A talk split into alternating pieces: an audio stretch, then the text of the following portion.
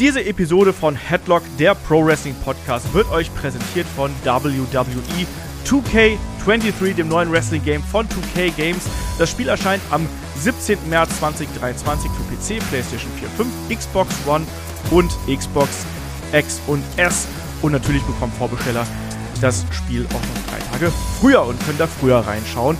Mit dabei der Showcase-Modus Even Stronger Than John Cena. Ihr bestreitet nochmal die größten Rivalitäten von John Cena mit dessen Gegnern. Dann natürlich ein überarbeiteter GM-Modus, überarbeitete Karriere, Universe-Modus und so weiter und so fort. Und neu dabei natürlich auch das War Games Match. Markus, was macht denn für dich das War Games Match ganz im Speziellen aus? Also in der Realität, was ist da der Charme für dich? Ja, also wenn es gut gemacht ist, dann ist es halt wirklich das, der Höhepunkt von einer Fehde, wo man sagt, die kann man halt nur noch im, im Wargames-Match austragen. Äh, klassisch natürlich früher sehr viel die Four Horsemen äh, mit dabei, in der WCW auch die, die NWO. Und ja, das ist halt einfach die, die Variante, wo es dann mal richtig zur Sache geht. Da gibt es im Idealfall Blut, Gewalt, Drama, und es geht im Endeffekt darum, dass wirklich jemand aufgibt und sagt, ich kann nicht mehr, ich opfere mich jetzt fürs Team oder ich verliere das Match für mein Team und dann im besten Fall auch vorbei. Also, wenn es gut gemacht ist, der Höhepunkt einer ordentlichen Fehde. Genau. Ihr könnt dann auch mit euren Freunden die Fäden quasi beenden.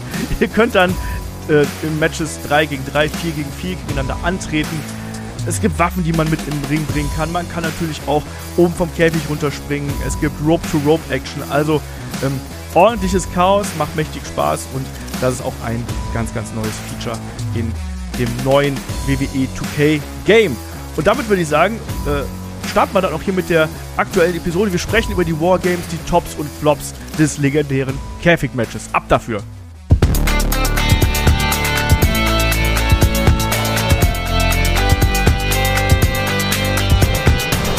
Headlock, der Pro Wrestling Podcast.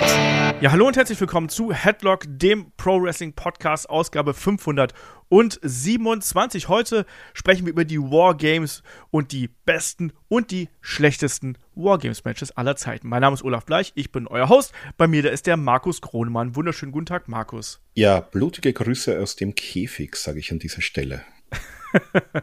ja, wir tauchen heute noch einmal ein in die Vergangenheit des Wargames Matches. Wir haben ja im vergangenen Jahr bei der Survivor Series ein bisschen die Wiedergeburt dieses Matches auf der ganz großen Bühne gesehen. Jetzt blicken wir nochmal zurück und da geht es natürlich auch ganz, ganz weit, weit, weit, weit zurück in die Historie ähm, der Wrestling-Geschichte. Markus, und das ist ja auch gerade ein Steckenpferd von dir, so kann man es ja sagen, oder? Ja, also durchaus, es interessiert mich immer. Ich sage immer, wenn man, also es gibt ja diesen berühmten Spruch, wer aus der Vergangenheit nichts lernt, der lernt auch nichts für die Zukunft oder in ähnlicher Variante.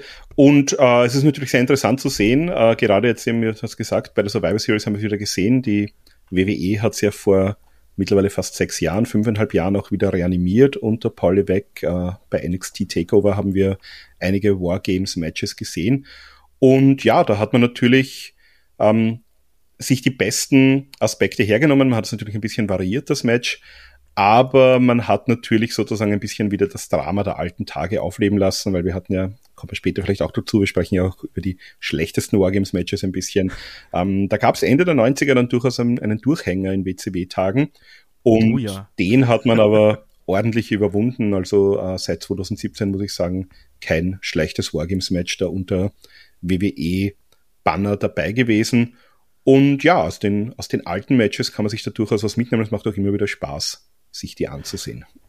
Genau, das haben wir auch in der Vergangenheit ja schon einige Male beleuchtet quasi. Also wir haben im vergangenen November, auch da im Zuge der Survivor Series, haben äh, der Markus Holzer und ich auch schon über die Geschichte der Wargames gesprochen. Da sind wir so ein bisschen ja, auf die Entstehung eingegangen. Das werden wir heute auch nochmal ganz kurz und knapp machen, nicht so ausführlich, wie wir es da gemacht haben. Wir haben auch die Wargames von 91 schon mal besprochen. Markus und Shaggy haben zuletzt ein ähm, Match of the Week in der Watch-Along Edition zu den Wargames von 96 gemacht. Also man sieht schon, so Anfang der 90er, äh, Ende der 80er wirklich die Hochzeit der Wargames und das haben wir da eben auch schon entsprechend ähm, ja, beleuchtet und natürlich ansonsten, wenn ihr derzeit noch ein bisschen mehr von uns haben möchtet, wir blicken ja auch in Richtung WrestleMania natürlich. Da gibt es auch dann wieder jede Menge Content. Also wir sind da schon fröhlich am Plan, was da noch alles ähm, auf euch und uns zukommen wird.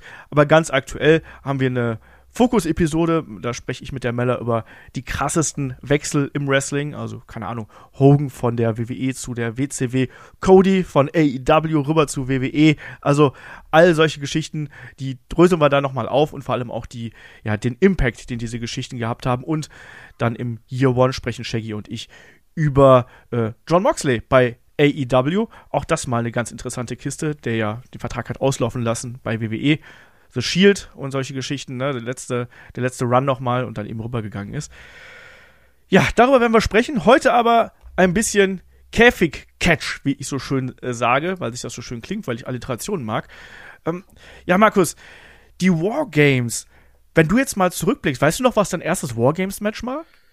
Ich glaube, das erste, was ich tatsächlich gesehen habe, war, es lief ja die WCW im deutschen Fernsehen ab 1993. Äh, damals gab es den DSF. Das heißt, ich glaube, das erste, was ich tatsächlich ähm, damals gesehen habe, war wahrscheinlich der Fallbrawl 1993. Ähm, das war das berühmte Match, wo wir im Vorfeld auch die, das Debüt des Shockmasters hatten. Ähm, da können wir vielleicht nachher noch mal kurz darauf eingehen, was das für eine Bedeutung hatte. Ähm, und das war aber leider damals schon so das erste nicht mehr ganz so gute äh, Wargames-Match. Ähm, wir hatten im Jahr darauf, kann mich auch noch daran erinnern, ähm, die Pay-per-Views liefen ja dann samstags auch immer kostenlos auf DSF mit ein paar Wochen Verzögerung. Da hatten wir Dustin und Dusty Rhodes und die Nasty Boys, damals glaube ich auch frisch äh, auf die gute Seite gewechselt, gegen den Stud Stable. Ähm, das waren so die ersten beiden, an die ich mich erinnern kann. Ich, ich meine, ich habe mir dann auch relativ bald mal um damals unglaublich viel Geld die englischsprachigen WCW VHS-Kassetten, also für die jüngeren Hörer, äh, googelt das mal. Ähm, das war sozusagen der analoge Vorläufer der, der DVD und der Blu-ray. Äh, und ich glaube, da habe ich mir um wahrscheinlich umgerechnet heute 60 bis 70 Euro pro Kassette äh, inflationsbereinigt habe ich mir dann, glaube ich, auch die alten, ich glaube 91 und 92 Wrestle War habe ich dann gesehen. Und das waren schon die, wo ich gesagt habe, ah, so sollte dieses Match also eigentlich aussehen. Das waren nämlich zwei der besten äh, Wargames-Matches, die wir so hatten. Und ja, das waren so meine, meine ersten Erinnerungen und äh, wir haben sie vorhin schon angesprochen, es ging dann leider ein bisschen steil bergab im Laufe der 90er Jahre mit dem Konzept. Genau, da werden wir gleich noch äh, drüber sprechen. Auch über den Aufstieg und den Abstieg sozusagen der Wargames. Äh, bei mir war es tatsächlich umgekehrt. Also ich habe es ja schon ein paar Mal erzählt. Ich äh, hatte gar keine WCW-Geschichten, sondern gerade so in dieser Zwischenphase. Da hatte ich dann meinen Bruder, der mir immer wieder Videokassetten aus der Videothek mitgebracht hat. Und unsere Videothek hatte tatsächlich äh, WCW. Und mein Bruder hat sich vergriffen. Eigentlich habe ich damals nur WWF geschaut. Und mein Bruder hat sich gedacht, Mensch, nehme ich doch die einfach mal mit. Ich habe ihm mal einfach nur gesagt, ne, wenn, du, wenn du magst und wenn du kannst, bring mir bitte irgendwas mit. Und dann hat er mir eben Wrestle War 92 mitgebracht. Und ich so, hä, okay, pff, kann ich nicht, ne? Aber hab mir halt angeguckt, dachte mir so, mein Gott, das sieht ja ganz anders aus als WWF, gar nicht so bunt, sondern eher so dunkel und grau und dreckig. Ja, und dann dieses Match natürlich mit Sting Squadron gegen die Dangerous Alliance äh, hat's natürlich dann alles weggepustet. Ne? Aber dadurch war bei mir auch die Fallhöhe halt so extrem, weil ich kannte halt eben dieses Match und du hast es angesprochen, da gehst du 93, 94, 95, ja. Äh, gehst du dann weiter und dann wird's halt immer schlimmer. Dann 96 wurde es wieder ein bisschen besser, aber äh, ich hatte halt diese extreme Fallhöhe. Ich hatte natürlich dieses äh, Match von 92 als Messlatte quasi für das, das muss das Wargames Match sein und danach kam dann naja, 94, 93 war noch so okay, 94 erzähle ich gleich. Das hat auch eine, auch eine private, persönliche Geschichte, weshalb mir das nicht gefallen hat. Aber äh, 92 ist bis heute mein Lieblings-Wargames-Match, kann ich jetzt schon mal hier vorweg nehmen. Aber Markus, vielleicht tauchen wir dann ganz, ganz kurz so ein bisschen ein in die Entstehungsgeschichte von den Wargames. Wie gesagt, ganz kurz, wir haben das schon mal so ähnlich im Fokus-Podcast gemacht, aber ein bisschen, um hier den Kreis zu schließen, wollen wir das natürlich auch noch aufbereiten, weil ansonsten stehen dahinter einige da und sagen, hä, Wargames? Was? Ich weiß nicht, was ist das? Deswegen, Markus, was ist das Wargames-Match? Äh, wer kam überhaupt auf die Idee? Ja, die Idee kam von äh, Dusty Rhodes, der war damals auch äh, Booker oder Teil des Booking-Komitees, damals noch äh, Jim Crockett Promotions, also das war sozusagen der, der Vorläufer der WCW 1987 und war ganz zu Beginn auch nicht für die TV-Ausstrahlung geplant, sondern da gab es im Sommer ähm, die das wurde später dann noch ein Pay-Per-View, der Great American Bash. Da gab es die Great American Bash, äh, Bash Tour, die eben da durch die diversen, äh, vor allem im Süden, die Bundesstaaten, in denen die äh, ja, Jim Crockett damals aktiv war, eben getourt haben. Und da war Dusty Rhodes gerade in eine blutige Fehde mit den Four Horsemen, also damals die, die Version Ric Flair an Anderson, Lex Luger, Tully Blanchard mit JJ Dillon als Manager äh, verwickelt. Und da wollte er halt sozusagen, das haben wir schon angesprochen, so das große Match, um die Fehde zu beenden. Und da ist er auf die Idee gekommen mit diesem, mit diesem Wargames-Match. Und ähm, du hast ein bisschen recherchiert auch. Also ich glaube, er hat da Mad Max, den äh, Mel Gibson-Film gesehen, postapokalyptische äh, Geschichte. Und da gibt's auch in einem der Filme den, den Thunderdome. Und da hat er sich ein bisschen inspirieren lassen und hat gesagt, da, da nehmen wir zwei Ringe her. Da bauen wir einen großen Käfig rundherum mit einem Dach oben drauf, also dass auch niemand rauskommt. Zwei Türen, die normalerweise auch verschlossen sind. Und dann äh, ist das Konzept normalerweise, dass zwei Leute beginnen und davor gibt's noch einen Münzwurf. Und das Team, das den Münzwurf beginnt, das darf dann äh, sozusagen zeitversetzt den zweiten hineinschicken. Und normalerweise, also wenn du die Wrestling-Psychologie Intus hast und nicht Vince Russo heißt, dann oder äh, bei Impact irgendwie beschäftigt bist in den 2000ern, dann ist es normalerweise so, dass das Team der Heels, also der Bösewichte, äh, diesen Vorteil hat, um das entsprechende Drama aufzubauen. Und dann kommt halt sozusagen der, der Partner von demjenigen, der da zwei Minuten lang, so man beginnt normalerweise fünf Minuten lang und in zwei Minuten Intervallen wechselt das Ganze. Und wenn dann alle zwei Teams vollständig im Ring sind, dann beginnt das Match eigentlich offiziell. Und in der Ursprungsversion war es auch so, dass man nur durch, durch Aufgabe, ich glaube es war Aufgabe und K.O. gewinnen konnte. Also gab es auch keine Pinfalls, äh, nicht irgendwie aus dem Käfig raus, nicht irgendwie durch die Tür äh, rausklettern konnte man in der Ursprungsversion ja sowieso nicht. Und das war eben so das äh, Konzept dahinter. Und äh, ja, du hast das auch recherchiert ein bisschen. Äh, Klondike Bill hat den Käfig gebaut. Da hat ihm Dusty Rhodes die Skizzen noch gezeigt am Parkplatz, glaube ich, mit Taschenlampe, ganz dramatisch, weil er so aufgeregt war. ähm, und ja, also der Käfig war ihm so groß, den, den musste man sozusagen von der, von der Hallendecke runterlassen. Hat natürlich das war damals, Entschuldige, wenn ich ins Wort falle, also das war damals tatsächlich was Revolutionäres, ne? weil normalerweise, wenn man damals ein Käfigmatch gehabt hat über einen einzelnen Ring, dann gab es sozusagen eine Unterbrechung, da gab es eine Pause innerhalb des Match-Kampfabends, da wurde erstmal, da wurden die einzelnen Teile rausgebracht, das Ding wurde dann verschraubt und verzurrt, damit das stehen bleibt. Und das war damals ein riesengroßer Aufwand, dieses Ding äh, über den über den Ring zu bringen und dann quasi auch so runterzulassen. Und das hat natürlich auch sehr stark zur Dramaturgie beigetragen. Ne? Du hast als Zuschauer wir dürfen nicht vergessen, das war damals noch kein Produkt, was aufs TV ausgelegt gewesen ist. Du hast die ganze Zeit dieses Monstrum aus Stahl über dem Ring thronen sehen und hast dann nur darauf gewartet, dass der eben runtergelassen wird und damit das eben losgeht. Das war damals auch so in Sachen Inszenierung. Das war eine riesige Attraktion und du hast damit Tickets verkauft, muss man hier an der Stelle sagen. Genau, und die Idee war auch, dass man gesagt hat, naja, der Käfig ist so groß, da, da verlieren wir eigentlich den Platz in den ersten Reihen und dann haben sie gesagt, das ist kein Problem dann schlagst du den Verlust von den Ticketpreisen einfach drauf, weil die Leute werden kommen, werden das sehen wollen. Und das war auch so. Also das war zu Beginn natürlich, das hat man dann auch äh, entsprechend promoted und das war immer ein ganz, ganz neues Match und das waren natürlich die Leute, die auch heiß waren in der Liga. Also wir können sie auch gleich mal erwähnen. Die ersten beiden Matches, die fanden statt im Juli 1987, am, am 4. Juli, also sogar am amerikanischen Unabhängigkeitstag. Das heißt, da ist sowieso äh, Feiertag in den USA, großes Wochenende. Ähm, und dann das zweite am 31. Juli. Und das war das Team Dusty Rhodes, Nikita Koloff, Paul Ellering, also der Manager der Road Warriors und die beiden Road Warriors, äh, Hawk und Animal, waren da gegen die Four Horsemen gestellt, auch mit ihrem Manager JJ Dillon, beziehungsweise im zweiten Match dann nicht mehr JJ Dillon, sondern da war es The War Machine. Äh, mhm. und die Horsemen, wie gesagt, waren damals eben Flair, Anderson, Lex Luger und Tully Blanchard. In dem Fall Dusty Rhodes und sein Team konnten sich da beide Male äh, entsprechend auch durchsetzen. Mhm. Der arme JJ Dillon traumatisiert im ersten Match. er ist nämlich gleich verletzt worden bei einer der Aktionen. Da hatte sich nämlich äh, bei äh, einem improvisierten Doomsday-Device, wie gesagt, die Decke da war sehr niedrig von dem Käfig, ähm, da hat er sich nämlich die Schulter gebrochen und hat danach auch äh, sehr ungern nur noch gegen die Road Warriors gewrestelt. Hat zwar das noch gemacht, aber da gibt's dann auch die Geschichten von äh, Dusty Rhodes, der erzählt hat, ja, also JJ Dillon, äh, der wollte nicht so gern gerade gegen Hawk antreten und da gab es dann auch manchmal die Momente, wo sich JJ Dillon dann im Match, bevor Hawk sehr oft als letztes auch in das Match reingekommen ist, gerade bei diesen weiteren Hausshow Wargames sozusagen, dann hat sich JJ Dillon unterm Ring versteckt. Es gab ja zu der Zeit war es ja nicht so wie bei den heutigen Wargames, dass du quasi so eine, ja, diese, diese Metallschiene in der Mitte hast zwischen den beiden Ringen, um diese Kluft zu schließen, sondern da war ja eine Lücke zwischen.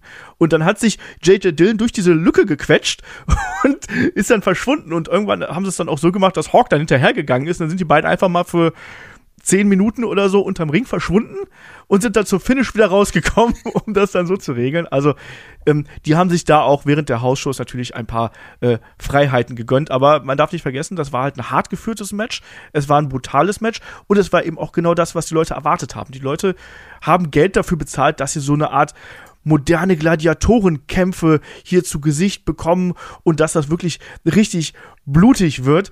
Und das war natürlich auch für die Akteure super anstrengend. Also wenn wir da gerade in diese Tour, die es dann 1988 gegeben hat, schauen, da haben die Wrestler wirklich dann quasi jeden Tag, alle zwei Tage, manchmal ne, alle vier Tage dann ein Wargames-Match bestritten. Und es gibt eine schöne Blu-ray von äh, der WWE zum Thema Wargames, ist schon ein bisschen älter, muss ich sagen. Und da sagt Dusty Rose auch so, ja, das ist halt, äh, irgendwann hast du quasi Wargames gelebt und geträumt, ne? Ja, äh, Käfig kommt von der Decke, es gibt den Münzwurf, ich gehe rein mit jemand anderem, sehr oft Arne Anderson, ähm, dann Überzahl für das gegnerische Team, ich werde verprügelt und dann immer hin und her und am Ende gibt es dann irgendwas Brutales, ne?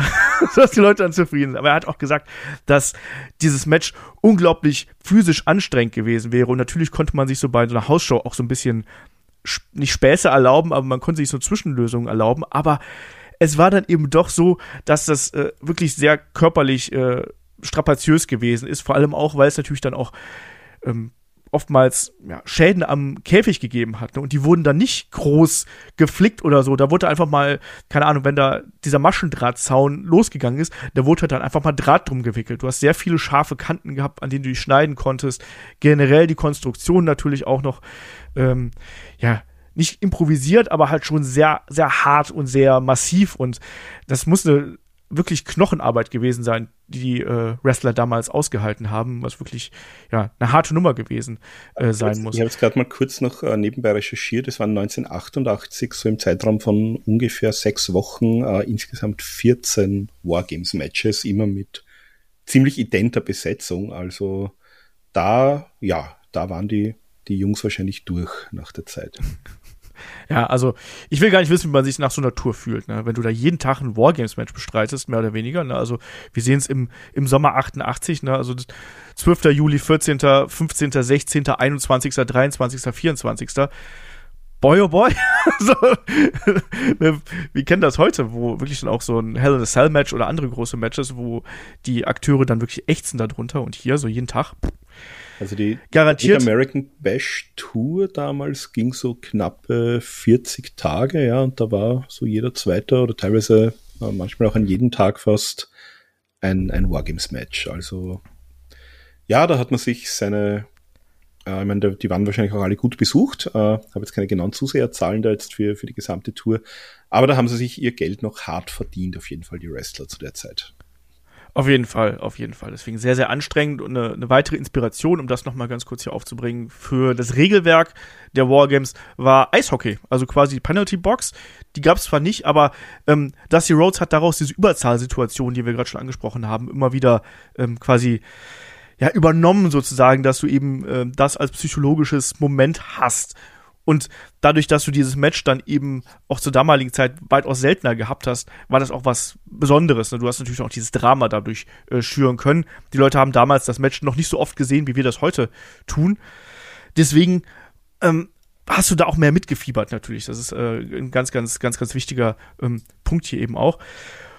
Und ja, damit sind wir eigentlich auch schon so gut wie an dem, an dem Punkt angekommen, dass wir da so ein bisschen drüber sprechen können, was denn noch so äh, da passiert ist. Weil, Markus, es gab ja auch so verschiedene Variationen von diesem Käfig-Match und auch von dieser Art und Weise, wie dann Leute reinkommen, äh, Überzahlsituationen. Äh, wir kennen das heutzutage. Ich weiß, wir beide haben jetzt das äh, WXW 16 Carat vor der Tür stehen die WXW hat zum Beispiel die Käfigschlacht. Das ist auch nichts anderes als ein Wargames-Match, nur ein bisschen kleiner, oder? Genau, da ist es halt, also es gibt ohnehin, es gab dann immer wieder auch Variationen, eben nur mit, mit einem Ring, äh, teilweise auch ohne Dach obendrauf. Aber das Konzept ist eben auch bei der Käfigschlacht das gleiche. Also zwei Teams, äh, meistens auch die, die Kommunikation von einer Fehde, wobei wir haben bei der WXW auch schon äh, Singles-Match gesehen, das war aber dann mehr oder weniger ein, ein normales Cage-Match. Äh, normalerweise sind es eben Teams, drei, vier, fünf Leute, je nachdem. Äh, und genau, die kommen halt auch zeitverzögert hinein und wenn alle drin sind, dann wird sozusagen eine Entscheidung herbeigeführt. Also äh, wir haben die Käfigschlacht, wir haben natürlich jetzt auch also bei der WWE muss man ja sagen, Vince McMahon hat sich sehr lange geweigert, äh, Wargames zu bringen. Es war ihm einerseits wahrscheinlich zu blutig und war nicht wirklich von dem Konzept so überzeugt, beziehungsweise es hat eben damals einer seiner großen Konkurrenten auch erfunden, äh, obwohl Dusty Rhodes dann auch bei der WWE war. Das heißt, wir haben dann bekommen die Elimination Chamber, beziehungsweise No Escape, wie es in Deutschland ja auch vermarktet wird. Das ist ja ein sehr ähnliches Konzept. Also ist ein bisschen anderer Käfig, der ist aber auch oben zu. Es kommen auch der Reihe nach äh, Leute immer wieder hinein. Also das ist ein bisschen eine, eine Abwandlung vom Konzept. Äh, Triple H war da immer ein bisschen aufgeschlossener, der war auch ein, ein Fan von dem Ganzen, der hat sich dann durchgesetzt, durfte es dann im 2017 auch zurückbringen. Aber wir hatten natürlich auch äh, zu WCW-Tagen äh, ein paar Variationen, nicht unbedingt immer die besten. Wir hatten den Tower of Doom 1988. Da war das ein dreistöckiger Käfig, glaube ich äh, ja. wo man sich irgendwie durchkämpfen musste. Das hatten wir auch ähnlich nochmal bei, bei Uncensored 1996. Äh, Hulk Hogan und Randy Savage gegen die Alliance to End Hulkamania, auch ein, äh, ein Leckerbissen der furchtbaren Matches, die es so gegeben hat in den 90er Jahren. Äh, und wir dürfen nicht vergessen, natürlich unter Vince Russo 2000 haben wir auch nochmal den Tower of Doom zurückgebracht mit allem, äh, was die WCW zu dieser Zeit äh, nahe dem Untergang so an unglaublich guten Ideen noch aus der Westentasche gezaubert hat. Also das war so die, die Variante. Es gab ja dann auch noch, glaube ich, das, es gab ein Thunderdome-Match 1989. Es gab, glaube ich, auch mal beim Halloween Havoc so eine, so eine Abwandlung mit, äh, kann mich erinnern, mit Abdullah the Butcher am elektrischen Stuhl. Also da hat man schon ein äh, bisschen aus dem, aus dem Konzept auch immer wieder sich Elemente äh, geholt. Genau. Bei Uncensored war es ein Doomsday Cage Match. Äh, das hatte ich hier auch bei uns im Handout ein bisschen falsch eingetragen. Es war ein Doomsday Cage Match, kein Tower of Doom Match. Ich muss gerade noch mal sagen, dieses Tower of Doom Match von 1988 äh, vom äh, Great American Bash damals. Ich hatte das lange Zeit nicht gesehen. Ich habe es mir jetzt im Vorfeld für diesen Podcast noch mal angeschaut und es ist mit das unsicherste und absurdeste, was ich seit langem gesehen habe. Da also du hast so einen dreistöckigen Käfig, ne? Also ein großer Käfig wie so ein Hell in a Cell, dann da drauf noch, noch einen kleineren Käfig und da drauf noch einen ganz kleinen Käfig. Und oben, die fangen oben an, muss man dazu sagen, ne? Und die Wrestler, die beiden Lager, damals in diesem ersten Match, ich muss das leider aufdröseln, weil es mich, ich glaube, ich brauche das hier zur Traumabewältigung.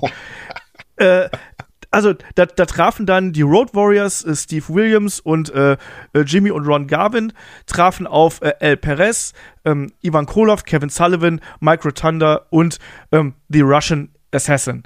Und äh, Precious, also das war äh, damals die, das war Lee von ähm, Jimmy Garvin und auch die Ehefrau von Jimmy Garvin, die wartete unten im untersten Käfig mit einem Schlüssel und hat dann eben die Käfigtür aufgeschlossen. Und Ziel war es wirklich von oben nach unten zu kommen und dann eben durch die Tür und raus. Und aber die beide Teams mussten raus. Und es war eben auch da so, abwechselnd kamen die Leute dann rein. Aber die Frage ist ja, wenn du oben anfängst, wie kommst du eigentlich auf diesen Käfig? Weil der war garantiert, ich weiß gar nicht, acht Meter hoch oder sowas.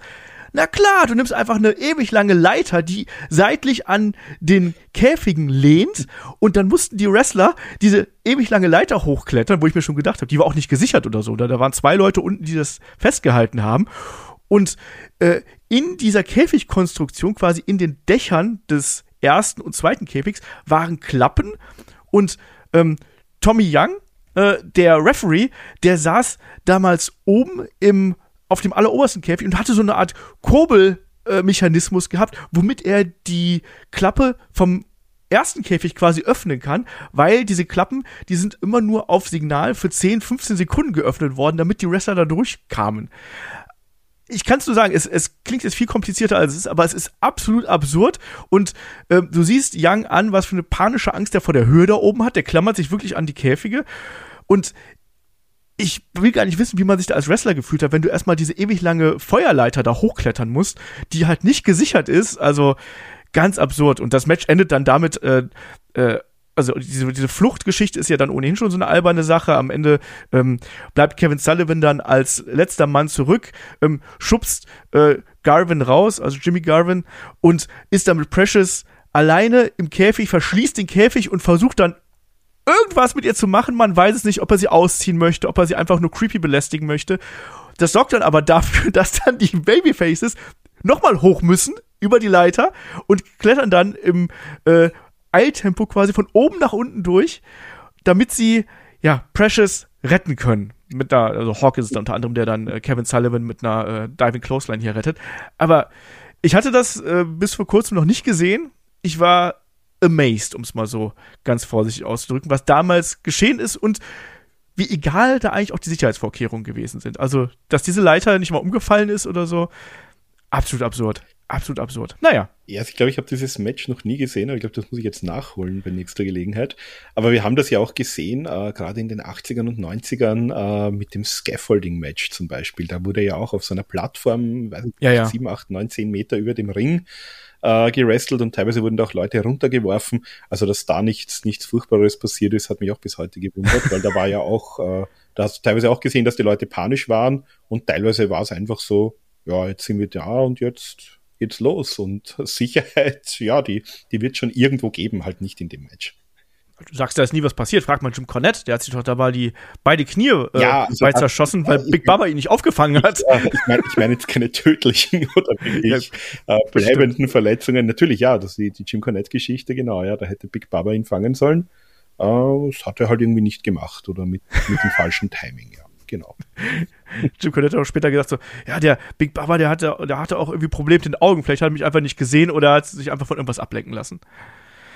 Ja, Man weiß es nicht. Wie die alten Stan Hansen Matches, ne? Da hat der Lariat halt einfach gefressen, weil der unglaublich kurzsichtig war und dich halt nicht, nicht richtig gesehen hat. Das war ja. so. da muss man dann damit leben, wenn man mit solchen Leuten arbeitet, ganz genau. Ähm, so, wir schweifen ab, ich merke das schon. Was wir vielleicht ähm, noch kurz ansprechen können, ist, ja. äh, es gibt natürlich auch, oder es gab natürlich auch bei anderen Promotions äh, Variationen davon. Also Wargames, wie gesagt, hat die, die, diese Namensrechte hat die WWE damals auch gekauft mit der, äh, der WCW-Übernahme, äh, hat das Match aber dann sehr lange sozusagen in der Mottenkiste liegen gelassen. Ähm, da gab es dann, also bei Impact zum Beispiel war das ja lange Zeit ein jährlicher Pay-Per-View Lockdown, das war ein sehr ähnlicher Event. Äh, ECW hat das schon in den 90er Jahren äh, bei ein paar Shows gemacht, dort war es dann das Ultimate Jeopardy Match.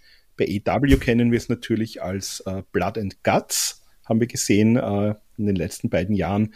Äh, Ring of Honor hatte das Ganze als Steel Cage Warfare und äh, MLW interessanterweise hat auch, ich glaube 2003 und 2018 oder so, die haben das aber, ich glaube, die haben sich das sogar trademarken lassen zwischendurch, den Wargames-Begriff, der war da irgendwie schon bei der WWE ausgelaufen.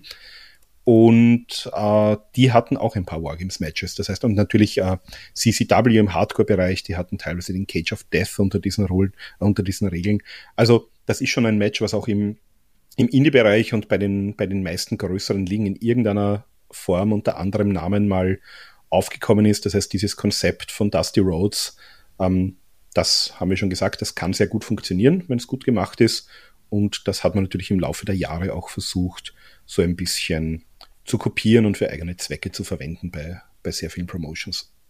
Ja, ist ähnlich wie zum Beispiel auch der Royal Rumble ja auch äh, quasi in jeder Promotion unter einem anderen Namen mit dezent anderem Regelwerk, Zeitabständen oder was auch immer, ähm, ja dann auch quasi neu interpretiert worden ist. So ähnlich geht's eben auch mit dem Wargames-Match. Aber es ist eben interessant, ne, dass quasi auch gerade sowas, was dann bei der, ja, bei Jim Crockett, beziehungsweise dann später bei der WCW, dass das dann eben auch so, ja, weite Wellen noch geschlagen hat und das gerade natürlich dann auch ähm, kleinere Promotions damit versucht haben, ja auch diese, ja, diese Attraktion nochmal ähm, aufzugreifen, die man damals äh, gehabt hat. Aber Markus, wir haben gerade schon gesagt, es gab gute Wargames-Matches und es gab auch viele schlechte Wargames-Matches und wir teilen den Podcast jetzt hier an der Stelle so ein bisschen. Wir machen erstmal jetzt Tops und Flops zu den alten Wargames-Matches und dann gehen wir auch noch mal in die jüngere Vergangenheit, in die WWE NXT-Vergangenheit.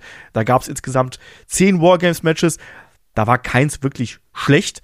Aber wir starten einfach mal mit den schlechten Matches und fangen vielleicht so ein bisschen mit der Chronologie an, Markus. Also, was ist denn für dich so das erste schlechtere Wargames-Match, was wir, was wir gehabt haben? Ja, also das erste schlechtere, wie gesagt, das war dann schon, also wenn ich jetzt rückblickend betrachte in der Chronologie, das war dann wirklich schon 1993. Da hatten wir äh, den British Bulldog, David Boy Smith, der ist da Anfang des Jahres äh, von der WWF zur WCW gewechselt. Äh, wir hatten Sting, wir hatten Dustin Rhodes. Und, also da sieht man auch mal, wie lange Dustin Rhodes schon dabei ist. Äh, der war nämlich auch in sehr vielen Wargames-Matches zu der Zeit. Und wir hatten äh, den Shockmaster. Äh, zudem kommen wir vielleicht, also die Gegner waren damals Harlem Heat, damals noch, äh, noch nicht Booker T und Stevie Ray, sondern noch Kane und Cole, äh, Big Van Vader und Sid Vicious, also eigentlich ein ziemlich böses Team der, der bösen Buben, kann man sagen. Ähm, bösen Riesen. Der, genau. Und ja, der Shockmaster, das war Fred Ottman, den kannten wir davor äh, aus der WWF als äh, Typhoon und davor als Tugboat. Also der war schon ganz okay, aber das war jetzt auch nie irgendwie so ein, ja, also nie einer der Topstars, nie wäre wär vielleicht eher mal sowas für Helden aus der zweiten Reihe. Ähm, und den hat man dann aber versucht, irgendwie als das große Babyface-Monster reinzubringen. Und da gab es, glaube ich, kurz vor dem, äh, also Fall Brawl 93 war der Pay-Per-View im September 1993, da gab es kurz vorher ein, ein Saturday Night, äh, das aber glaube ich, live ausgestrahlt wurde. Und da sollte der Shockmaster, da gab es so ein Segment, äh, ich glaube bei Ric Flairs Show oder so. Der Flair for the Gold, war, das. Gold war das damals. Und da sollte der Shockmaster ähm, mit einem, also man kennt aus Star Wars die Stormtroopers, das war so ein, ein äh, bunt mit bunten Glitzer besprühter Stormtroopers Helm, den hatte er auf und den sollte er eigentlich auch aufbela äh, aufbelassen, soweit ich das weiß. Und der sollte da durch die Wand äh, durchgeschossen kommen. Also die Wand ist quasi explodiert und da sollte der Shockmaster kommen. Ähm, das Problem war, die hatten da unten irgendwie, um diese Wände zu verbinden, da noch eine Querleiste dran geschraubt. Das hat ihm aber offenbar niemand gesagt oder das ist dann erst sehr kurzfristig passiert. Uh, und jetzt ist er in dieser Live-Show durch die Wand explodiert gekommen, uh, ist sofort mit dem Fuß an dieser Leiste hängen geblieben und hat sich mal uh, salopp gesagt, schön auf die Fresse gelegt, diesen Helm dabei verloren. Äh, die, die, ähm, ja, die beiden Teams haben sich da sehr zurückhalten müssen. Also ich glaube, die, die Heels haben halt einfach gelacht. Äh, der gute David Boy Smith konnte sich auch nicht zurückhalten. Der hat dann deutlich hörbar gesagt, so, haha, der ist voll auf seinen Hintern gefallen gerade. Ähm, und das war das, das Debüt des Shockmasters. Damals 1993, also das begleitet uns ein bisschen äh, bis heute als Meme, also mittlerweile fast 30 Jahre her. Und ja, das Match war okay, aber es gab, glaube ich, erstens mal kein Blut. Ähm, das war so eine neue Regelung auch, also kein, kein Blut, Blut ist schlecht, ähm, schlecht für PPV-Zahlen, turnt die Leute eher ab. Ähm, ja, es waren natürlich auch die Leute, die im Match waren. Also Harlem Heat waren damals noch sehr grün. Äh, Sid Vicious war jetzt nie so der, der unglaublich große Worker. Davey Boy Smith war auch schon ein bisschen am absteigenden Ast damals. Äh, der Shockmaster, ja, wie gesagt, war auch eher ein, ein großer, wenig mobiler Typ. Das heißt, das war so irgendwie ein bisschen Sting, Dustin Rhodes und, und Wader, die das Match so am Laufen gehalten haben. Uh, und das Finish war dann auch noch, ich glaube, der Shockmaster hat, ich weiß jetzt gar nicht, ob es, ich glaube, Stevie Ray war es damals, uh, mit einem Bärhack zur Aufgabe gebracht. ähm, ja. Jetzt stand aber sein Bruder da mehr oder weniger äh, unbeteiligt daneben, sollte wahrscheinlich irgendwie daran gehindert werden, diesen Save zu machen. Das hätte möglicherweise der, der Bulldog machen sollen, der hat das aber irgendwie verpennt. Ähm, jetzt ist das Finish auch noch so, dass der eigentlich im, im Bärhack gefangen ist. Daneben steht eigentlich sein Partner, der sich das Ganze nur interessiert anguckt, aber nichts tut. Also das war so ein bisschen ah, das, das Lowlight in der in der Wargames-Geschichte damals. Ja, absoluter Klassiker natürlich. Also gerade dieses Debüt und danach konntest du die ganze Geschichte auch nicht mehr ernst nehmen. Der Schockmeister hat ja dann auch sehr schnell diese Monsterrolle verloren, wurde dann ja als mehr oder weniger Uncle Fred dann ja neu äh, aus der Traufe gehoben, so als nett trotteliger Bauarbeiter, ne, mit dem Bauarbeiterhelm und so der Main Event Run war dann sehr, sehr schnell beendet und er hat ja selber dann auch später gesagt, er konnte auch durch diesen Helm nichts sehen. Ne? Das war auch noch so ein Problem, dadurch, dass sie ihm da diesen Glitzer drauf gesprüht haben. Da, wo man eigentlich hätte durchgucken können, da konnte man dann nicht mehr durchgucken. Und dann ist er halt einfach da auf die Schnauze geflogen. Ja, Klassiker. Ähm, ich nehme gleich das 94er. Ähm, das ist auch schon nicht besonders toll, weil da habe ich eine persönliche Geschichte. Du hast gerade schon angesprochen, das ist natürlich der Stud Stable, also Terry Funk, Arn Anderson, Bankhaus Buck und Colonel Robert Parker, damals begleitet von Meng, der hier eigentlich auch eine sehr prominente Rolle gespielt hat. Ähm, und die trafen auf ja, Dusty Rhodes, Dustin Rhodes, also Vater-Sohn hier zusammen und dann eben die Nasty Boys. Und das Schlimme an der ganzen Geschichte ist, ich weiß noch, äh, wir waren damals im Urlaub, wir sind zurückgekommen. Ich habe meinem Bruder damals gesagt, der nicht mit dem Urlaub gefahren ist, so hier, ähm, der war damals schon älter, muss ich dazu sagen. Mein Bruder ist sechs Jahre älter, deswegen, ähm, als ich dann irgendwie so zwölf, guck mal, das war 94, da war ich, da war ich 14. Das heißt, da bin ich noch mit meinen Eltern im Urlaub gefahren. Mein Bruder war das 20. Der wollte nicht mehr mit meinen Eltern in Urlaub fahren, was man auch verstehen kann. Äh, entsprechend hat der mir aber immer die Sachen aufgenommen. Das war ganz cool. Ich wusste aber nicht, was äh, da bei Fall Brawl so stattfindet, weil ich die Shows davor nicht gesehen habe.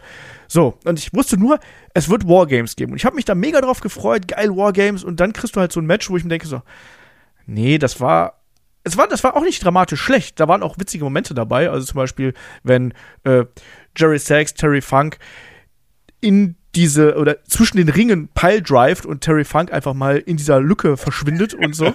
genau. Großartiger Moment und äh, Fun Fact hier, also natürlich Dusty und Dusty Rhodes, den hat das natürlich mega viel bedeutet, hier nochmal Seite an Seite zu kämpfen, ist ganz klar. Ne? Also für die war das sehr, sehr wichtig. Fun Fact von äh, Dusty Rhodes aus der Doku höchstpersönlich. Also Robert Parker, der war ja damals nur Manager, so im ja, Stile von hier dem, dem Colonel quasi damals, ne? Und der hat wohl von Brian Knobs und Jerry Sachs so doll eine abbekommen, also in der DVD haben sie dafür so einen großen Splash in der Ecke genommen von den Nasty Boys, dass er sich wohl bei diesem Splash in die Hose gemacht hat. so, und Dusty Rhodes meinte dann, ey, ich sollte, das Finish bestand ja dann daraus, dass er Robert Parker in den Finger vor Leglock nehmen sollte. Und er dachte so, es war wirklich eine widerliche Angelegenheit, weil man gemerkt hat, wie die braune Suppe unten aus dem Hose, aus der Hose rauskam und die weiße Hose zunehmend eine andere Farbe annahm. So. Und so ähnlich habe ich mich auch eigentlich bei dem Match gefühlt, wenn ich ehrlich bin. ich glaube, die, die, die Nasty Boys haben zum Finish ja dann noch abwechselnd Elbow Drops auf ihn geworfen. Das hat wahrscheinlich ja, ja. auch nicht irgendwie besser gemacht. Wahrscheinlich nicht. Wahrscheinlich nicht. Nee. Auch das. Ähm, es ist eben, wir kommen gleich zu den besten Wargames-Matches. Wir machen diesen lustigen Teil jetzt äh, vorneweg. Ähm, es ist kein Katastroph das ist kein katastrophal schlechtes Match. Das katastrophal schlechtere Match ist dann das, was dann äh, äh, später noch kommt. Aber es ist eben auch nicht mehr das, was man sich vor den Wargames so erwartet. Und die Zeit, wo es jetzt wirklich äh, bergab geht, die kommt jetzt so langsam, Markus, oder? Genau, also ganz kurz, äh, 95 hatten wir dann äh, Hulk Hogan, Randy Savage, Lex Luger und Sting, also eigentlich ein ziemliches Dream-Team, gegen den Dungeon of Doom, das waren damals eben Meng, äh, Kamala The Shark, das war eben äh, der ehemalige Earthquake, äh, John Tenter, und der Zodiac, das war Ed Leslie, also der ehemalige äh, Brutus the Barber Beefcake. Ähm, das war schon eine, eine ziemliche B bis C-Truppe eigentlich, aber das war eben so damals die, die große Fehde. Äh, wir haben auch gesagt, dann 6, äh, 95 bei Uncensored haben wir schon dieses äh, ein anderes Cage-Match gesehen mit Hogan und Savage eben gegen die äh, Dungeon of Doom. Und, oder was, was, 96? 96 war es, glaube ich, uncensored dann. Ja, 96 genau, Weil Luger, genau, Luger ist ja kurz vorher erst, äh, das war so bei der ersten Nitro-Episode, war das so diese, diese große Überraschung, dass Lex Luger plötzlich von der WWF zur WCW gekommen ist. Ähm, der war dann noch ganz frisch, da wusste man noch nicht wirklich, ähm, ist er jetzt für Hogan, ist er gegen Hogan, äh, mit Sting hat er eine Freundschaft. Das heißt, das Ganze war so ein bisschen auch noch ein Überbau, ähm, wo wird sich Lex Luger hinbegeben, wer, wer wird da jetzt irgendwie gegen Hogan turnen, wird das Randy Savage sein, wird das Lex Luger sein. Ähm, ja, und das Match war auch nicht, nicht wahnsinnig toll. Ähm, 96 hatte man eine sehr heiße Story da, das war kurz nachdem sich im Sommer die NWO formiert hat. Da hatten wir, ähm, die NWO bestand damals aus äh, Hollywood Hogan, äh, Kevin Nash und Scott Hall. Und da hat man so ein bisschen immer wieder geteasert zu der Zeit, dass Sting auch zur, zur NWO kommen soll oder will oder dass, dass man Sting. Und Teddy Biasi. Und den darfst du nicht vergessen. Teddy, Teddy Biasi war damals dabei. schon, genau, der war damals auch schon dabei. Ähm, ja, und, und da ging es eben drum, wo wird Sting hinkommen und das, das WCW-Team, das war eben zu der Zeit äh, Ric Flair und Anderson Lex Luger. und eventuell Sting. Also man hat das auch so gemacht, normalerweise waren ja alle, sind die Teams gemeinsam rausgekommen, gingen dann abwechselnd rein. In dem Fall sind sie aber einzeln rausgekommen.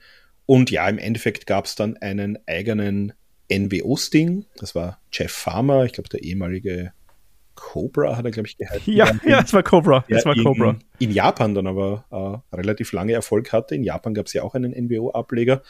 Ähm, ja, und, und da kam eben dann dieser, dieser NWO-Sting raus, äh, hat dann eben Lex Luger attackiert, äh, dann kam der richtige Sting, hat er einmal kurz aufgeräumt, ist aber dann wieder gegangen, weil er irgendwie beleidigt war, dass seine Freunde nicht geglaubt haben, dass er auf ihrer Seite ist. Also das war, das war von der Storyline her damals sehr heiß, war ja, aber das war inhaltlich äh, auch nicht wahnsinnig. Ja, aber das, das, das Match, also das, tatsächlich, das würde ich tatsächlich noch so als hintere Ende der, der besseren Wargames-Matches packen weil die Geschichte halt heiß gewesen ist. Also dieser Moment, dann kommt ja der echte Sting irgendwann rein, fertigt dann die komplette NWO ab und man denkt sich, ach guck mal hier, der Stinger, der rettet uns und dann geht er. Und dann gibt's ja diese ikonische Szene, wo Lex Luger zusammengeschlagen wird und, und äh, sein Freund hinterher ruft und sagt, hier, Sting, komm zurück, komm zurück. Und die NWO fällt dann eben einfach über, äh, ja, die Mannen hier um Lex Luger, Ric Flair, Arn Anderson her und dann ist das Ding hier äh, gelaufen. Fand ich super, fand ich super. Also, was ich so mit, mit sch richtig schlechten Wargames-Matches meine, ist zum Beispiel, also auch das danach mit 97 Horsemen gegen NWO, das war okay. okay ja, das war aber mehr oder weniger ein großer Überbauengel, wo es darum ging, also die, die Horsemen, da war damals auch Kurt Hennig, also der ehemalige Mr. Perfect dabei, der dann eigentlich ab dem Punkt, wo er ins Match gekommen ist, sofort gegen seine Horseman-Kollegen geturnt hat und sich der NWO angeschlossen hat. Die NWO damals übrigens, das war Buff Bagwell, äh, Conan Six, also äh, Sean Watman, der One-Two-Three-Kid, der ehemalige, und äh, Kevin Nash. Also das war jetzt natürlich, Six hat das Ganze noch äh, ganz gut gerettet mit vielen Bumps. Äh, Buff Bagwell war da jetzt keine große Nummer, Kevin Nash auch schon eher äh, nicht mehr ganz so, so gut dabei. Ähm, ja, auf der anderen Seite hatten wir natürlich Ric Flair und Chris Benoit. Äh, wir hatten halt auch Steve McMichael. Ähm, also ich kann mich erinnern, das Match war, das war okay, aber das war jetzt auch, also nichts mehr, was an die, an die großen Tage irgendwie äh, anknüpfen konnte. Nee, nee, nee, das, das nicht, das nicht. Aber es war okay, so in dem Sinne, weil die darauffolgenden Matches, die waren beide nicht okay, die dann noch gekommen sind. Ne? Wir sind jetzt 98, da haben wir äh, drei Teams gehabt, also drei Teams, A3 Wrestler. Wir hatten Team WCW mit Diamond Dallas Page, Roddy Piper und dem Warrior. Ja, der Warrior. Äh, dann Team NWO Hollywood mit Hulk Hogan, Bret Hart und Stevie Ray. Und Team NWO Wolfpack mit Kevin Nash, Sting und Lex Luger.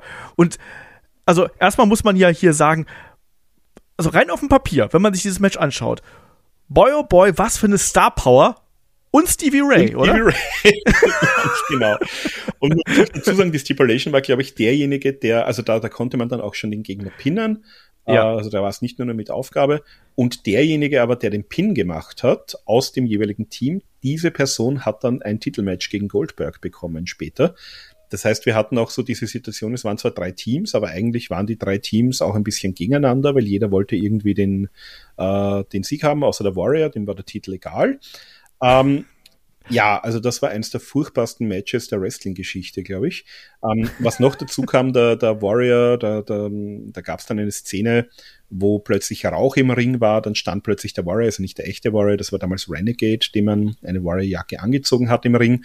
Den hat sich Hulk Hogan dann geschnappt, dann gab es wieder Rauch, dann war der weg, dann kam der echte Warrior und das Problem ist, ähm, dass mit, der war dann da und war dann weg, das hat man so realisiert, dass man da in den Ring eine, ähm, ja, so eine Klappe eingebaut hat ähm, die, glaube ich, aus Stahl war, die auch nicht irgendwie ähm, abgedeckt war. Das hat man aber sicherheitshalber den anderen Wrestlern, die an dem Abend Matches hatten, nicht gesagt. Und das hat leider dazu geführt, also äh, David Boy Smith hat sich da an dieser Klappe, weil es auch einfach nicht wusste, dass die da ist, äh, ziemlich schwer am Rücken verletzt. Und das kann man wahrscheinlich als Auslöser nehmen. Also der hat dann äh, sehr stark auf Schmerzmittel gesetzt in den in der nächsten Zeit, um sich äh, von dieser Rückenverletzung irgendwie zu erholen und trotzdem weiter im Ring zu stehen. Und ist er dann leider auch sehr jung äh, mit Herzproblemen gestorben, die man auch auf diesen äh, Schmerzmittelmissbrauch dann eigentlich schon zurückgeführt hat, teilweise. Das heißt, für diesen für dieses absolut furchtbare, dumme Match mit dieser dummen Warrior-Szene, die niemanden interessiert hat. Der Warrior ist 98 unglaublich gefloppt in der WCW. Das waren die, die furchtbarsten Warrior-Zeiten, die es jemals gab, glaube ich. Äh, und hat dafür gesorgt, dass sich da einige Leute mit, mit solchen blöden Stunts wirklich äh, komplett unnötig verletzt haben. Hat das Match selber ich glaube, Hogan ist dann irgendwann dem Warrior nachgelaufen. Ähm. Das ist eine geile Szene. Sorry, ich muss da, da muss ich sofort ins Wort fallen. Das ist so eine geile Szene. Auch das habe ich mir noch mal angeschaut. Also ich habe mir nur schlechtes Wrestling in den letzten Tagen angeguckt. Dankeschön dafür.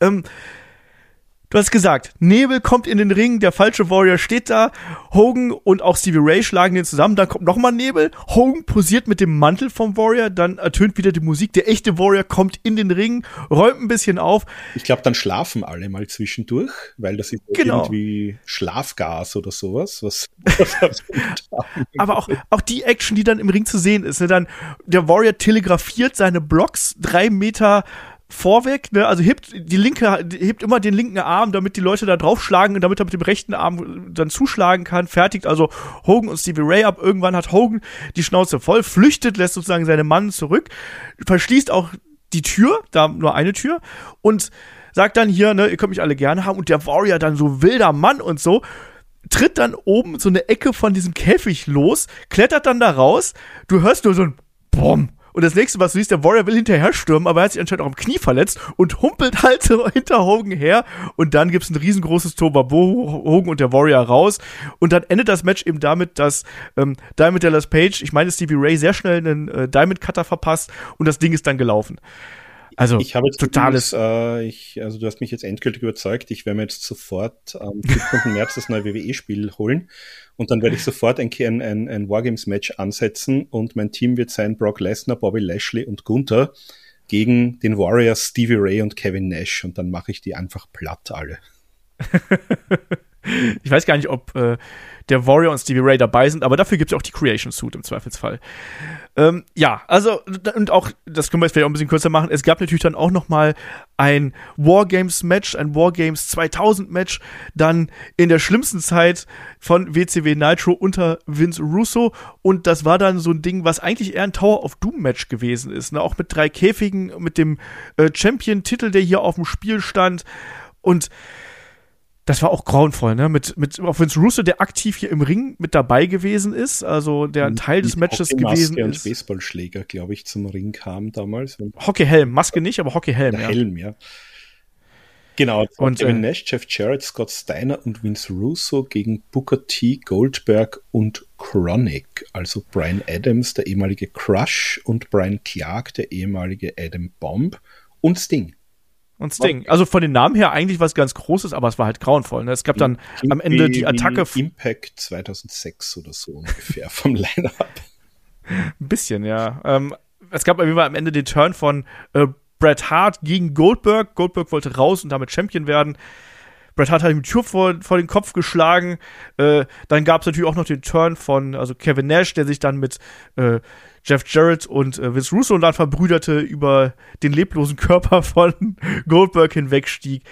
Es war, es war grauenvoll. Guckt euch an. Da braucht man gar nicht so viel drüber zu sprechen. Guckt euch an. Aber Markus, wenn wir jetzt so äh, auf die guten Matches dieser frühen Wargames-Ära schauen, da muss man sagen, also gerade alles vor 93 ähm, das ist halt wirklich auch das, was es ausmacht. Ich würde auch noch die 96er mit reinnehmen, die kann man sich auch noch gut anschauen, gerade wegen der Story. Aber ähm, diese Wargames-Matches vor 93, die sind halt was Besonderes. Ich habe gesagt, also für mich ist das Wargames-Match von äh, 92 gehört zu meinen absoluten Lieblingsmatches. Das ist brutal, das ist knallhart. Ähm, die Charaktere sind halt geil. Die Fehde mit Sting Squadron gegen die Dangerous Alliance ist geil. Genauso auch die Zeit natürlich mit den Horsemen. Das hat super funktioniert. Also, da ist sehr viel bei, was man sich anschauen sollte, wenn man so ein bisschen Wrestling-Nostalgie und Wrestling-Geschichte noch nachholen möchte, oder? Genau, also für mich auch, also 92 ist auch eines meiner, meiner absoluten Lieblings-Wargames-Matches. Ähm, persönlich, also die sind äh, übrigens 91 und 92 sind beide auch äh, zum Beispiel in Observer mit fünf Sternen bewertet worden, also wirklich äh, hervorragende Matches. Ich bin persönlich fast noch ein bisschen mehr auf der 91er Seite. Da hatten wir äh, die Horsemen, Barry Windham, Ric Flair und Sid Vicious und äh, Larry Sabisco, der hat damals äh, Arn Anderson vertreten, der sich äh, paar Tage vorher verletzt hatte. Und auf der anderen Seite hatten wir äh, Sting, die Steiner Brothers, und äh, Brian Pillman. Und ich bin ja ein sehr großer Brian Pillman-Fan auch immer schon gewesen. Und das war auch so ein bisschen der Versuch, Brian Pillman da besser darzustellen. Also da gab's äh, ja auch ein, ein absolut äh, tolles, brutales, äh, sehr dramatisches Match. Und ähm, ja, da, da hatten wir das erste Mal das, äh, oder nicht das erste Mal, aber da hatten wir vor allem noch das Problem mit diesem, äh, mit diesem Dach obendrauf. Das war ja nicht so wahnsinnig hoch, das war ja nicht so wie heute Hell in a Cell, sondern das war halt vielleicht, weiß nicht, äh, ja, kein Meter über den, über den Köpfen der Wrestler. Es war so hoch, dass du jemanden mit einem Overhead Press dagegen drücken konntest. Genau, also so das, eine Armlänge. Das Problem war, äh, ja, dem guten Sid Wishes hat auch die, äh, glaube ich, niemand irgendwie mal die Physik oder, oder solche Dinge erklärt. Der hat äh, Brian Pillman dann nämlich eine Powerbomb verpasst, hat ihn dann aber natürlich jetzt, jetzt, ja, kann man sich vorstellen, knapp über den Kopf. Powerbomb sitzt eigentlich der Gegner teilweise fast aufrecht auf den Schultern. Äh, das ging sich natürlich nicht aus. Der, hat, der, der hat ihn zur Powerbomb hochgenommen, ist dann draufgekommen, oh, höher bekomme ich ihn nicht. Was mache ich dann? Ich lasse ihn einfach fallen. Ähm, hat Pillman dann ziemlich böse auf den Nacken fallen lassen. Der war dann auch mit, mit Zerrungen äh, im Nacken dann eine Zeit lang außer Gefecht. Und ja, aber das war so sozusagen also Flame Brian als der, der Kämpfer, der, der Pitbull, der sich da immer wieder durchsetzt, am Schluss dann eben gepinnt wird, auch äh, auf der Trage rausgetragen wird. Aber das war sozusagen ein bisschen der, der Versuch, den da in den Augen der Fans mehr zu etablieren und war auch für mich ein, ein absolut großartiges Match. El Gigante rettet ihn doch da. Das ist doch das Ding. El Gigante äh, kommt doch dann in den Ring und, und rettet ja, ihn. Ja, richtig, genau, genau, genau. Stimmt. Ja, das ist das, äh, das ist ja der, der Gag hier an dem ganzen Ding.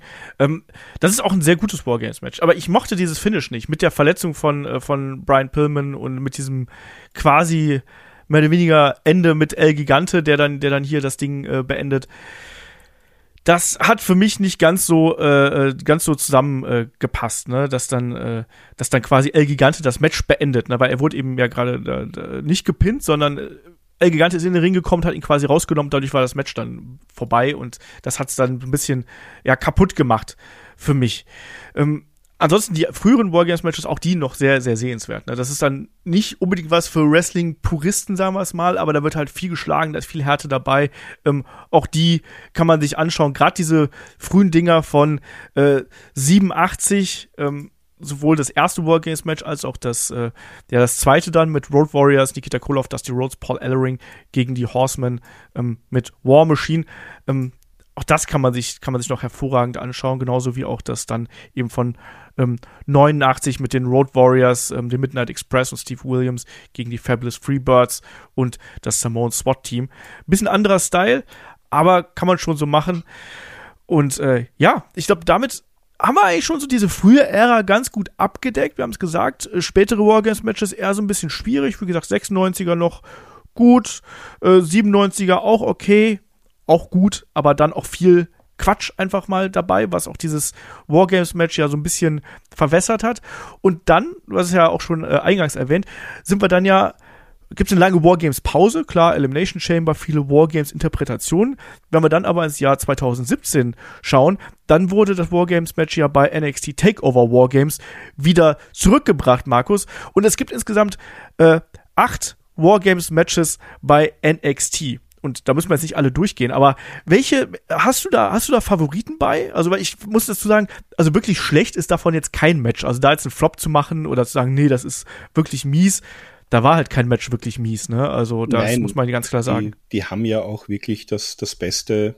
Also eigentlich, die, die haben äh, Triple H äh, NXT, also Takeover gab es eigentlich, glaube ich, gar kein schlechtes. Ähm, und Triple H hat das sehr gut gemacht. Das war nämlich schon immer, da waren immer Geschichten dahinten, da gab es immer eine, eine, gewisse Fäden, äh, einen gewissen Fädenansatz. Und es waren natürlich unglaublich gute Leute dabei, die, egal ob da jetzt ein Käfig da ist oder nicht, hervorragende Matches abliefern können. Und die aber natürlich auch das Ganze gemacht haben. Ja, so die, die MVPs natürlich, also wir hatten in sehr vielen von diesen Matches, ich glaube eigentlich in allen, bis aufs, aufs letzte, in allen von diesen äh, Original-Takeover-Matches hatten wir irgendeine Variante der Undisputed Era dabei. Also, Außer bei den Damen vielleicht. Bei den Damen natürlich nicht, aber bei den.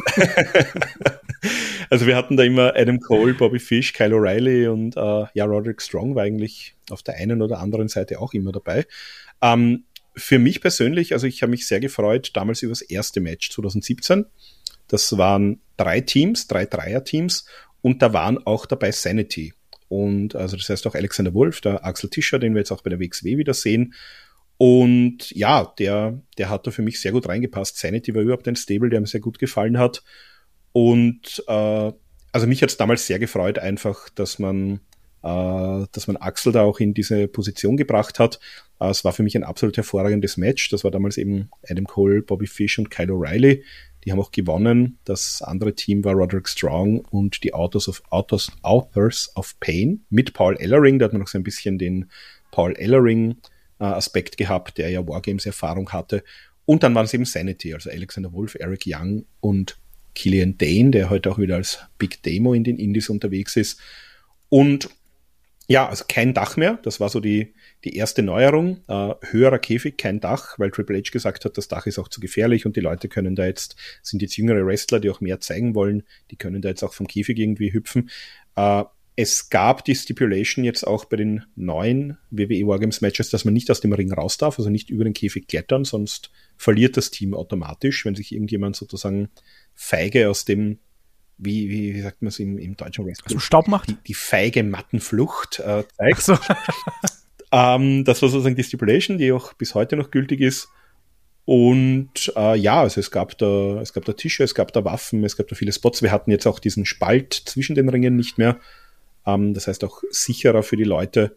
Und das war eigentlich, äh, ja, da habe ich mich sehr gefreut, dass es die Wargames jetzt wieder in fast Originalversion gibt.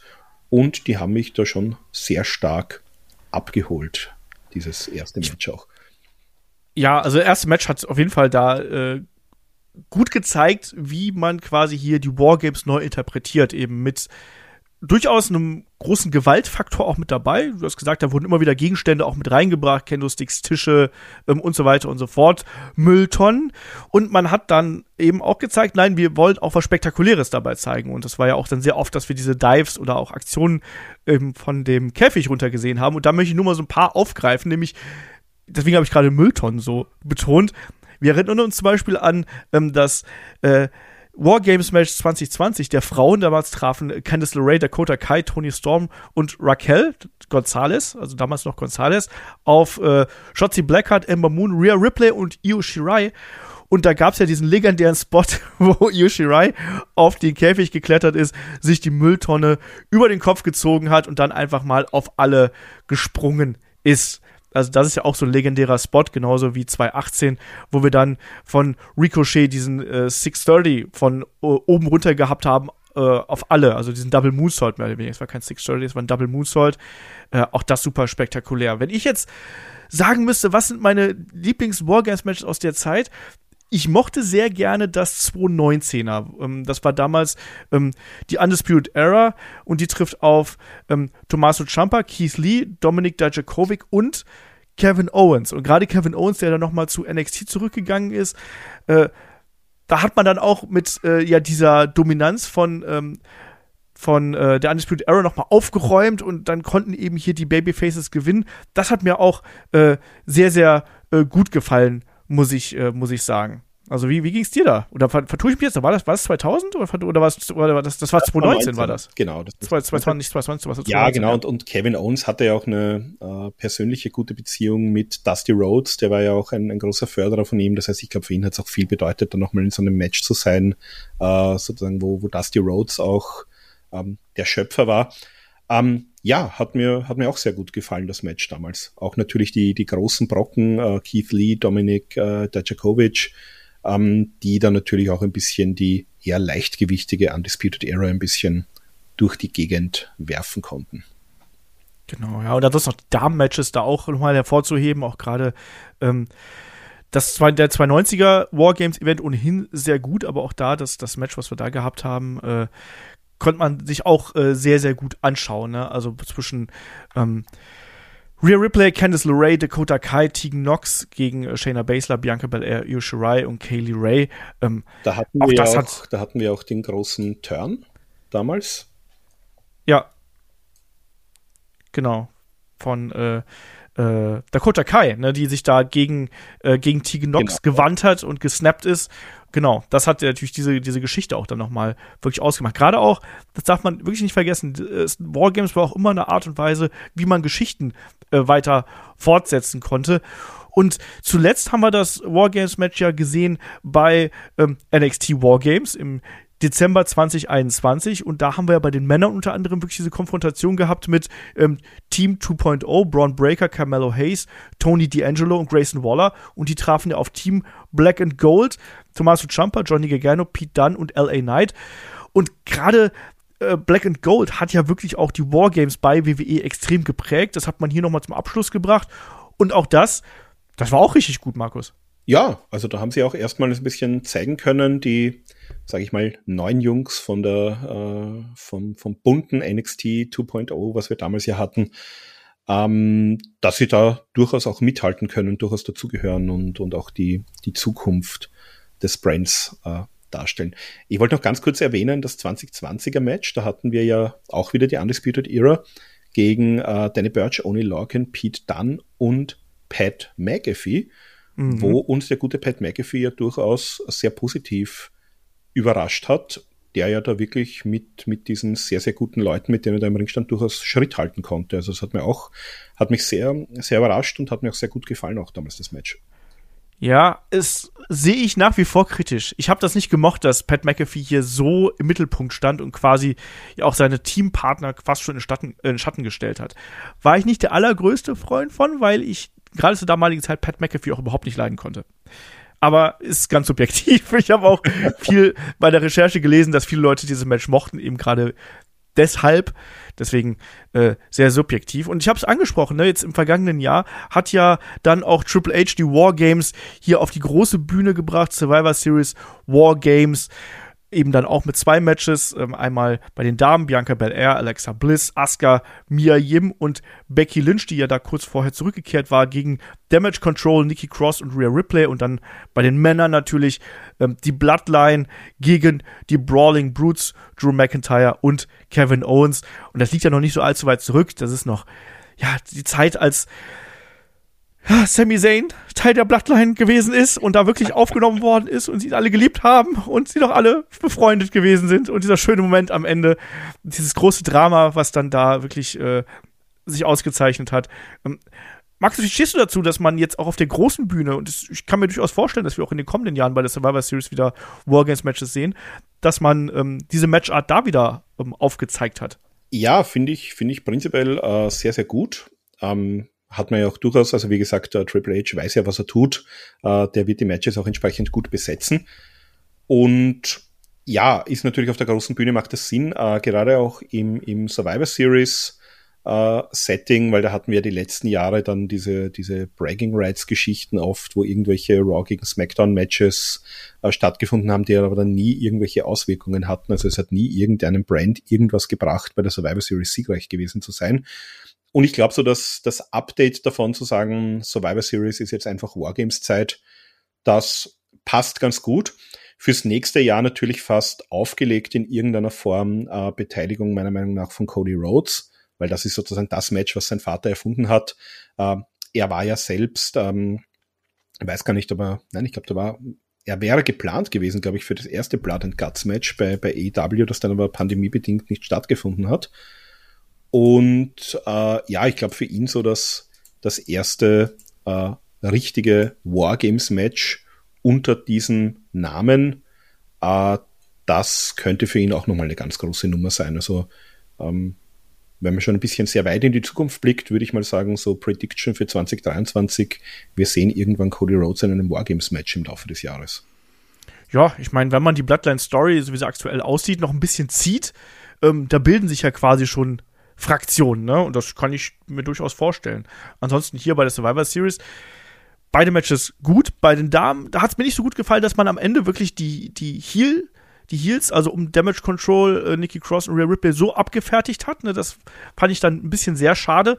Da war dann gerade eine Becky Lynch und Bianca Belair waren dann sehr, sehr übermächtig. Mochte ich nicht so. Aber das Her äh, Herren-Wargames-Match hier mit der Bloodline und den Brawling Brutes, ähm, Drew McIntyre und ähm, Kevin Owens. Das war schon geil. Also Ah ja, allein, äh, ne- allein wegen Storytelling war das halt super. Genau, und ich glaube, es war auch die gleiche Arena, da haben, das haben wir jetzt bei Raw erst gesehen, äh, wo Kevin Owens ja äh, zu, zu Sami Zayn gesagt hat, so wie er gesagt hat, ja, wir können uns ja zusammentun gegen die Bloodline, wo er gesagt hat, äh, mehr oder weniger, willst du mich jetzt verarschen? Das war genau in dieser Arena, wo er mich da äh, bei Wargames äh, verprügelt habt, also ich helfe dir sicher nicht. Und ich glaube, dass, also dass die, die Bloodline-Story ist natürlich, da haben wir eh schon an anderer Stelle drüber gesprochen, ist natürlich äh, die heißeste Geschichte, die die WWE gerade so auf Lager hat. Und genau solche Geschichten musst du eigentlich bei Wargames erzählen. Und ich kann mir Ja. das gut vorstellen, dass in irgendeiner Variante äh, Cody, Sami Zayn, Kevin Owens, noch ein, zwei, drei Leute gegen die Bloodline vielleicht im Laufe des Jahres könnte eine ganz, ganz heiße Geschichte auch werden. Sehe ich äh, Haar genauso und äh, das ist auch ein Match, das kann man sich durchaus nochmal anschauen. Ne? Und man kann es jetzt auch schon äh, im Spiel spielen, wenn man nicht so lange warten möchte, weil ich glaube, die Leute sind alle drin. Die sind alle da, das stimmt, ja. Die sind alle da und die kann man auf jeden Fall problemlos nachspielen. Das ist vollkommen korrekt. Aber Markus, ich glaube, damit sind wir dann an der Stelle auch ganz gut durch. Haben wir einmal den wilden Schweinsgalopp durch die Wargames-Geschichte äh, vorgenommen. Abschließende Wargames-Kommentar von dir. Ja, also eins meiner absoluten Lieblingsmatches, wenn's richtig gemacht ist. Und eigentlich eins meiner Guilty Pleasures, wenn's furchtbar gemacht ist, weil dann hat man zumindest äh, unglaublich kuriose Dinge zum drüber lachen und sich drüber aufregen. Das heißt, äh, einerseits Blut, Gewalt und gutes Storytelling und andererseits äh, ja Material für Memes und lustige YouTube-Clips. Was will man mehr? Ganz genau. Ja, ich bin auch ein Freund von den Wargames-Matches. Ich kenne aber auch viele, die die Wargames-Matches gar nicht mögen, weil sehr oft natürlich, gerade wenn man sie jetzt häufiger sieht, die Abläufe sehr ähnlich sind. Ne? Mit den Heels, die sehr oft im Vorteil sind. Wenn die Babyface im Vorteil sind, funktioniert meist die Matchstruktur nicht so, aber natürlich muss man es hier und da mal bringen. Dann eben dieses Abwarten, bis wir in das Match Beyond reinkommen, dann am Ende Submit or Surrender. Auch das ist was, was vielen nicht so gefällt. Ich mag das trotzdem. Also Kai sagt immer, das fühlt sich an wie Zeitspiel, ne, bis es dann wirklich losgeht. Und ich weiß auch, dass der Kollege Markus Holzer das Match nicht besonders mag, also diese Matchart. Kann ich auch verstehen. Aber wenn es gut gemacht ist, wie jetzt zum Beispiel zuletzt bei der Survivor Series, dann kann das eben auch eine ganz tolle Dynamik haben. Aber, und da bin ich auch so ein bisschen vorsichtig. Ich möchte das Wargames-Match nicht unbedingt jedes Jahr haben. Ich weiß nicht, wie es dir da geht. Willst du das jetzt jedes Jahr bei der Survivor Series haben? Weil ich finde, Ja, das dann halt, das ist halt nutzt schwierig. sich auch irgendwann ab, ne? Das ist halt wie bei, bei Hell in a Cell und so, wenn du das wirklich, also wenn das jetzt wirklich fix bei Survivor Series werden sollte, ähm, das, das haben wir ja auch immer gesagt, also so ein großes Match sollte es eigentlich dann geben, wenn es die Storyline erfordert. Natürlich kann ich mir die Storyline so hinbasteln, dass das im, im passenden Monat äh, der Fall ist. Aber so wie wir es bei Hell in a Cell teilweise hatten in den vergangenen Jahren, ähm, ja, okay, es ist jetzt Hell in a Cell Monat und egal, ob es gerade notwendig ist oder nicht, äh, wir, wir stricken uns da schnell irgendwie in zwei Wochen eine Story hin, dass es jetzt bei Hell in a Cell kulminieren muss, das Ganze. Ähm, wenn man das geschickt macht mit dem Storytelling und das im lang genug im Voraus plant, dass das nicht irgendwie komisch wirkt, äh, sondern dass das wirkt wie, wie der natürliche Punkt, an dem man da kommen sollte, dann würde ich es äh, dann hätte ich nichts dagegen, jedes Jahr ein beziehungsweise jetzt zwei äh, gute Wargames-Matches zu haben. Ansonsten bin ich ganz bei dir. Also das Match sollte eigentlich dann sein, äh, wenn es benötigt wird. Und ja, wie ist das? Äh, Absence makes the heart grow fonder. Also wenn ich mich alle paar Jahre mal drauf freuen darf, jetzt gibt's endlich mal wieder ein, ein Wargames-Match, äh, hat das natürlich auch was für sich. Werden, werden wir wahrscheinlich sehen müssen, wo sich die Geschichten so hinbewegen in den nächsten Jahren. Genau, hat Triple H auch gesagt, mal sehen. Also Survivor Series war sehr erfolgreich und Erfolg sorgt ja normalerweise dafür, dass man einfach das, was den Erfolg gebracht hat, nochmal wiederholt. Ich glaube schon, dass wir es dieses Jahr sehen werden. Ich bin aber da nicht der allergrößte Freund von, aber schauen wir mal, wie sich das äh, in den kommenden Monaten dann entwickelt. Erstmal ist ja WrestleMania, das steht ja auch vor der Tür und da geht's dann ohnehin erstmal in eine ganz andere Richtung. Und äh, bei uns geht's hier nächste Woche weiter mit dem Thema Underdogs. Wir gehen also nochmal auf Underdog-Storylines, auf Wrestler, auf ja, Gegebenheiten ein. Da werden wir über Sami Zayn sprechen, über einen Rey Mysterio, über einen Daniel Bryan, Bryan Danielson und so weiter und so fort. Also, Ich hoffe auch da- über Barry Horowitz. oh ja, Horowitz wins, Horowitz wins, natürlich, One, Two, Three Kid und so weiter und so fort, ganz genau. Ähm, da werden wir drüber sprechen im Wochenend-Podcast und äh, ja, wenn ihr noch mehr von uns hören möchtet, einfach bei Patreon und bei Steady reinschalten. Da gibt es nächste Woche unter anderem auch die Review zum Karat. Markus, und da müssen wir sagen, wer beim Karat vor Ort ist, der kann auch ruhig mal bei uns beiden hier Hallo sagen. Also wir sind auf jeden Fall vor Ort. Genau, wir sind da und ja, freue mich, wenn ich mit dem einen oder anderen noch ein bisschen ins Quatschen komme vielleicht. Ja, werden wir garantiert machen. Außerdem müsst ihr den Podcast dann schnell gehört haben, weil der Podcast am Sonntag erscheint. müsst jetzt einfach vom Karat hören. Ihr schafft das. So, damit mache ich jetzt hier aber den Deckel drauf und sage wie immer Dankeschön fürs Zuhören, Dankeschön fürs dabei sein und bis zum nächsten Mal hier bei Headlock, dem Pro Wrestling Podcast. Macht's gut. Tschüss. Ciao.